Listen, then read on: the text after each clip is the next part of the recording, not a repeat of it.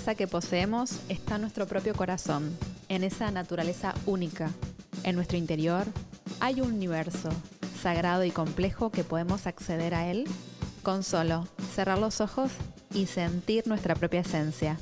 Sin embargo, no siempre es fácil mirarnos, y esto hace que nos desconectemos de nosotros y de nuestra propia sabiduría.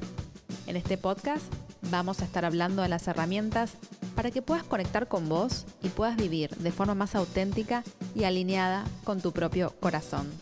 Mi nombre es Marina Fianucci, soy psicóloga y me dedico a la práctica clínica de pacientes con una visión holística e integral. Acompáñame en esto, que es verdadera esencia. Te doy la bienvenida. En este episodio número 13 vamos a estar hablando acerca de los duelos, específicamente del duelo de pareja, cómo dejar ir con luz y amor.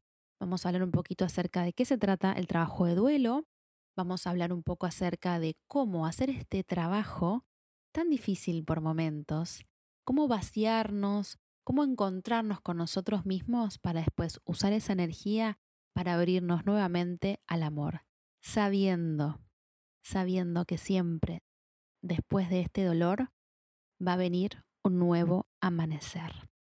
Si estás atravesando un periodo de duelo, te invito a que te quedes escuchando, que el episodio comienza así. Ay, Dios mío, que vuelva, que vuelva, que me extrañe. Por favor, que abra los ojos y sepa lo que se perdió. Que las cosas vuelvan a ser como antes. Que me extrañe, que valore lo que teníamos, que se dé cuenta que con ella no va a tener lo mismo que tenía conmigo. Que levante la mano quien no haya tenido un pensamiento así después de, terminar una relación. A veces por amor, otras veces por ego, pero lo típico que es una parte nuestra muy fuerte de nosotros, de nosotras, tenga la esperanza de la que, que la persona regrese.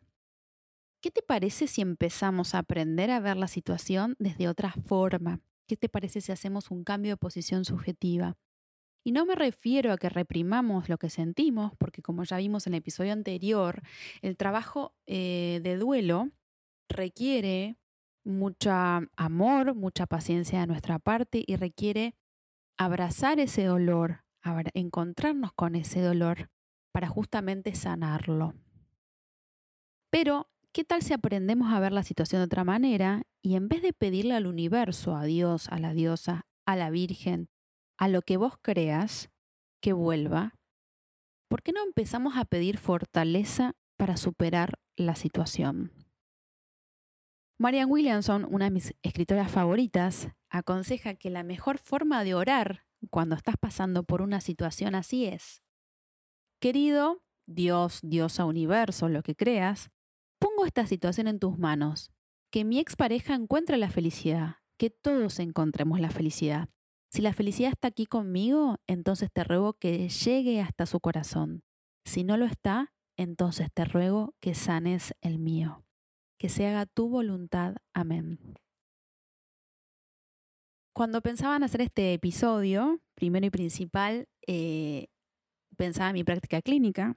Para los que no me conocen, soy psicóloga y me dedico a acompañar a personas en situaciones de crisis desde una visión integrativa de la psicología con herramientas holísticas y de para lograr una verdadera transformación en sus vidas, ¿no es cierto? Un cambio consciente en sus vidas, acercándolas a la verdadera esencia, por eso se llama verdadera esencia el podcast. Y mm, me ha pasado muchísimo de escuchar en clínica y de acompañar, digamos, que, que los duelos en realidad nos enfrentan o nos colocan en crisis vitales, claramente. Y se escucha mucho esto de, primero del enojo tremendo, de, no poder o de la negación de lo que está sucediendo. Y segundo, esto de querer que las cosas vuelvan a estar como antes. Eh, y querer que la otra persona vuelva. Pero, como ya sabemos, las personas están en nuestras vidas justamente con una misión y a veces las personas ya cumplieron esta, esta misión en nuestras vidas y se alejan. Obviamente que es feo que tu pareja te diga no quiero estar más con vos, o no te amo más, o no te deseo más, Como dice Gustavo Cerati, un cantante que amo, hay una canción que se llama Adiós que dice, suspiraban lo mismo los dos y hoy son parte de una lluvia lejos. Y esto, lo, lo, tan difícil de las rupturas amorosas y lo tan complejo de los vínculos de pareja es compartir la vida con un otro, con una otra, compartir gustos, compartir cotidianeidad, eh, compartir una sincronía, eh, conectarse con la otra persona hasta el famoso adiós. Y se dice que las rupturas de pareja son las situaciones más estresantes de la vida de una persona. Y ya lo creo. Y que hay mucha energía disponible que se la das a un otro, a una otra, que ya no está más en tu vida. Entonces tenemos que hacer algo lo que se llama trabajo de duelo. Como su nombre indica, el duelo es un trabajo, lleva tiempo, gasto de energía y mucho, mucho amor de tu parte. El duelo es un proceso emocional que le sigue cualquier pérdida, en este caso a la pérdida de pareja, y como tal no se realiza de la noche a la mañana, sino que implica una noción de temporalidad, y esta temporalidad está ligada a la a tu no solamente a tu cronología, sino a tus tiempos lógicos. Y eso es muy importante tenerlo en cuenta, tus tiempos lógicos. Lleva una serie de etapas que pueden ser enfado, otra puede ser negación, otra puede ser un fuerte dolor emocional, hasta que sea la famosa frase, la famosa fase de la aceptación. Aceptar que la pérdida es inevitable, aceptar que las cosas son así y lograr lo que los psicólogos y psicólogas llamamos un cambio de posición subjetiva. Y por eso te decía, ¿no? Esto de por qué no empezamos a pedirle al universo, a Dios, a la Virgen, a Ganesha, a Quan a cualquier deidad con la que te conectes, que empieces a pedir fortaleza para superar esta situación y que encuentres tu propio camino. Muchas veces, al terminar una relación, nos quedamos mirando esa puerta que se quedó cerrada, pero no vemos que hay un universo de puertas a nuestro alrededor, las cuales Solo debemos estirar la mano y abrirlas. Pero, ¿qué pasa? A veces estamos tan enojados, tan enojadas, eh, y a veces no estamos emocionalmente disponibles para, abrir, eh, para estirar esa mano y abrir esas puertas. Cambio de posición subjetiva implica cambiar nuestros pensamientos y nuestros posicionamientos frente a la pérdida, saber que no fracasamos, odio esa palabra, me parece que tendríamos que sacarla del diccionario, sino que cada relación nos viene a aportar algo a nuestras vidas. Y lo importante no solamente es la, experiencia, sino también reflexionar en esa experiencia y sacarle jugo, ¿no es cierto? Y sobre todo, por favor, no te veas como víctima, sino como una persona que está atravesando un proceso emocional que debe ser tramitado con amor, con paciencia, con compasión, sobre todo hacia tu parte digamos que en nuestra sociedad está muy bien visto tener pareja y está muy mal visto no tenerla. Entonces pareciese que la persona, sobre todo si sos mujer, estás haciendo las cosas mal. Em, porque digamos que hay como un estigma, ¿no? A las personas solteras o a las mujeres solteras con determinada edad, pero saben que, que mi público es tanto femenino como masculino, así que les voy a hablar a los dos. Yo creo que mm, lo más importante es estar con uno mismo y en conexión con uno mismo y bien para poder estar con un otro o con una otra. Y como ya lo tratamos en el episodio 2, los vínculos nos transforman, eh, yo creo que hay veces en determinadas nuestras vidas, ese vínculo con el que estamos, esa relación que tenemos ya, ya no nos está aportando nada. Por más que nos duela muchísimo que te digan no te quiero más, no te deseo más o no quiero estar más con vos, saber que nunca te quedas solo, nunca te quedas sola, sino que te quedas con vos mismo. Y como te explicaba en el episodio anterior, hay algo que se llama libido yoica y libido de objeto. La libido yoica es la, toda la energía que le ponías en el otro o en la otra que tiene que empezar a volver a vos. Y hay algo desde la espiritualidad que me ha enseñado, este tema de vaciarnos para volvernos a llenar. ¿Qué implica el vaciarnos? El vaciarnos implica llorar, llorar, llorar, llorar, llorar, llorar hasta que justamente eh, no quede nada y ocuparte de vos. Empezar a hacerte amigo o amiga de vos misma y amiga de la soledad. Que la soledad no es otra cosa que el encuentro con uno mismo. Y como siempre ponemos mucho en el afuera y le ponemos expectativa a una relación y pensamos que estar en una relación nos va a completar, cuando en realidad nosotros ya estamos completos ya estamos completas. desde la completud y desde la expansión elegimos a nuestras parejas. Y cuando esa pareja ya no vibra más con nosotros, con nosotras, debemos decir adiós, con luz y amor, deseándole lo mejor, deseando que encuentre esa persona la felicidad. Yo sé que me hace así, Marina, no le deseo lo mejor. Bueno, yo te diría, trabaja con tu enojo, trabaja con tu, parte oscura, que, que no querés que esa persona sea feliz eh, negociala, soltá eso y empezale a desear la felicidad, porque todo lo que le deseas a un otro o una otra siempre termina por volver a vos. Es una de las leyes em, espirituales muy importantes, ¿no? Y que todo está como debe ser. Estás donde tenés que estar, atravesando lo que te toca atravesar en este momento de tu vida y deja de hacer berrinches. Acordate que es más fácil sufrir que evolucionar.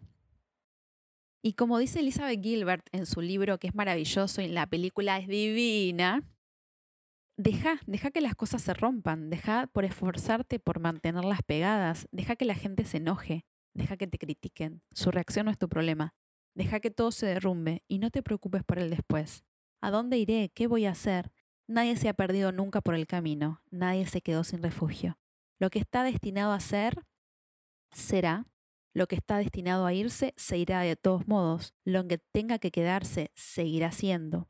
Demasiado esfuerzo nunca es buena señal. Demasiado esfuerzo es signo de conflicto con el universo. Relaciones, trabajos, amigos y grandes amores. Entrega todo al Creador. Riega, ruega cuando puedas. Ora y baila. Pero luego deja que florezca lo que debe y que las hojas secas se caigan solas lo que siempre va a dejar espacio para algo nuevo. Esa, lo que se va, siempre va a dejar espacio para algo nuevo. Esa es la ley universal. Y nunca pienses que ya no hay nada bueno para ti. Solo tenés que dejar de contener lo que hay en vos. Y dejar que, que todo se derrumbe. Solo cuando tu viaje termine, entonces terminarán las posibilidades.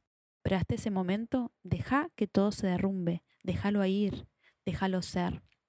Después de las ruinas siempre viene la transformación.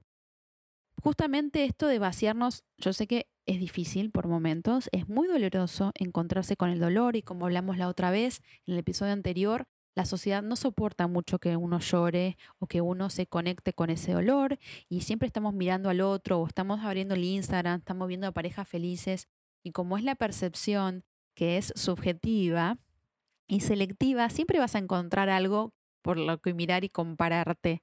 Entonces deja de mirar a los demás y empezá a mirarte un poco a vos mismo, empezá a valorarte, empezá a darte amor, empezá a vaciarte y regalado o donar las cosas que ya no van con vos en este periodo de vida, limpia tu casa, limpia tu mente, hace higiene mental, date mimos, date amor, trátate con más compasión y hace todo lo que te haga bien, ya sea empezar yoga, y que esto continúe, ¿no es cierto? No es que cuando encontramos pareja dejamos hacer yoga. Hace yoga si te hace bien, si no, no, no le hagas. Eh, practicar algún deporte, conectarte con las manualidades. ¿Qué te gusta hacer? ¿Te gusta cantar? ¿Te gusta tocar un instrumento? Bueno, hace todo lo que te gusta hacer y empezate a encontrarte con vos mismo sabiendo que la soledad es un encuentro con uno mismo. Es un espacio para que el universo deja libre para que te empieces a encontrar con vos mismo, con vos misma. Y en la medida que vayas haciendo este trabajo de descatectizar, que esto de quitarle la carga emocional a los recuerdos, ese recuerdo cada vez va a ser algo como un soplido, como mucho más leve. Y sobre todo, concéntrate en tu propio trabajo. No mires al otro, a los demás. No te pongas a pensar, fulanito ya tiene novio, fulanita ya tiene novio. Yo estoy soltera, estoy soltera, me quedo para vestir santos. Esa frase acá en Argentina se usa mucho, por lo menos desde el lunfardo. Mi abuelita la decía, esto de quedarse para vestir santos. O si no, me acuerdo que mi abuelita cuando... Yo siempre fui rebelde de chica, lo, lo debo, lo debo decir. Mi abuelita siempre decía, ay Marina, cuídalo. ¿Qué cuídalo? Que me cuide a mí. Esto es un trabajo conjunto. No tengo que cuidar a nadie. Sí tengo que cuidarlo en la medida que yo me cuido y que cuido al otro. Pero esta cosa de obediencia cual Dios, ponerlo en un pedestal, no. Lo más importante es saber que el otro, la otra es un igual, que nos elegimos desde la completud, que no es mi media naranja, no es que tengo una media naranja, porque yo soy una fruta entera. Este concepto o el arquetipo de media naranja también se escucha mucho. El otro me viene a completar. Yo desde mi completud decido unirme a un otro o una otra. Saber que eh, va a ser para siempre, pero como dice Gustavo Cerati, siempre soy, y este hoy se va a ir actualizando todo el tiempo. Saber que voy a estar con esa persona en la medida que me hace bien, y cuando ya me dejó de hacer bien, cuando ya se perdió esa conexión, cuando ya se perdió ese vínculo, lo mejor que puedo hacer es soltarlo y dejarlo ir. Saber que la verdadera fortaleza no está en retener, sino está en soltar. Eso no quiero decir que uno no tenga que trabajar por la relación, uno no tenga que cuidar al otro, a la otra. Claro que sí. Saber que la relación de pareja es un vínculo de a dos donde vamos bailando y en ese baile nos vamos encontrando y nos vamos sincronizando.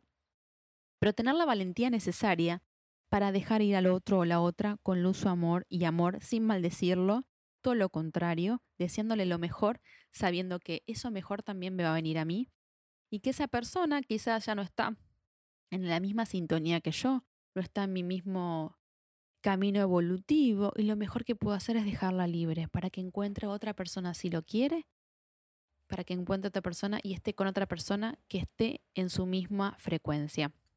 Saber que el estar en pareja no es una imposición, que es una elección.